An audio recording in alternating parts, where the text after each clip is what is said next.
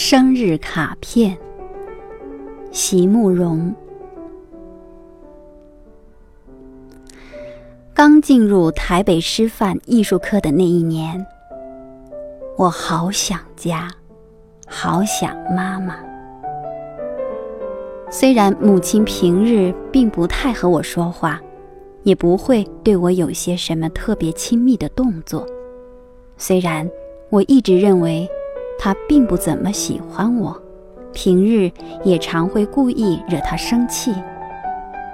可是，一个十四岁的初次离家的孩子，晚上躲在宿舍被窝里流眼泪的时候，呼唤的仍然是自己的母亲。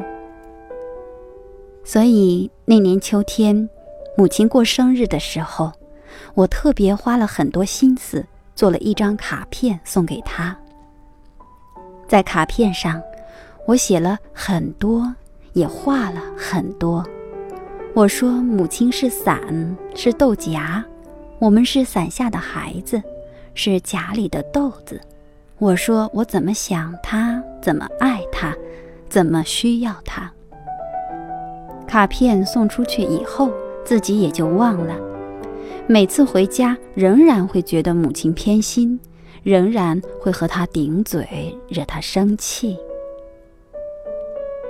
好多年过去了，等到自己有了孩子以后，才算真正明白了母亲的心，才开始由衷的对母亲恭敬起来。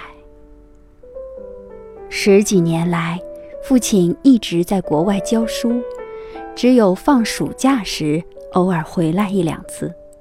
母亲就在家里等着妹妹和弟弟读完大学。那一年，终于连弟弟也当完兵，又出国读书去了，母亲才决定到德国去探望父亲，并且留下来。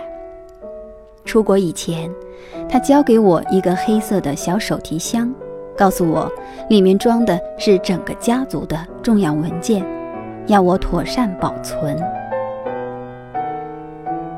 黑色的手提枪就一直放在我的阁楼上，从来都没想去碰过。一直到有一天，为了找一份旧的户籍资料，我才把它打开。我的天，真的是整个家族的资料都在里面了。有外祖父早年那些会议的相片和札记，有祖父母的手记，他们当年用过的哈达。父亲的演讲记录，父母初婚时的合照，朋友们送的字画，所有的纸张都已经泛黄了，却还保有一层庄严和温润的光泽。然后我就看到我那张大卡片了，用红色的原子笔写的笨拙的字体，还有那些拼拼凑凑的幼稚的画面。一张用普通的画纸折成四折的粗糙不堪的卡片，却被我母亲仔细地收藏起来了，收在她最珍惜的位子里，和所有庄严的文件摆在一起，收了那么多年。卡片上写着的是我早已忘记了的甜言蜜语，可是就算是这样的甜言蜜语，也不是常有的。忽然发现，这么多年来，我好像也只是画过这样一张卡片。长大了以后，常常只会去选一张现成的、印刷好了的，甚至带点香味儿的卡片，在异国的街角，匆匆忙忙地签一个字，匆匆忙忙地寄出。有时候，在母亲收到的时候，她的生日都已经过了好几天了。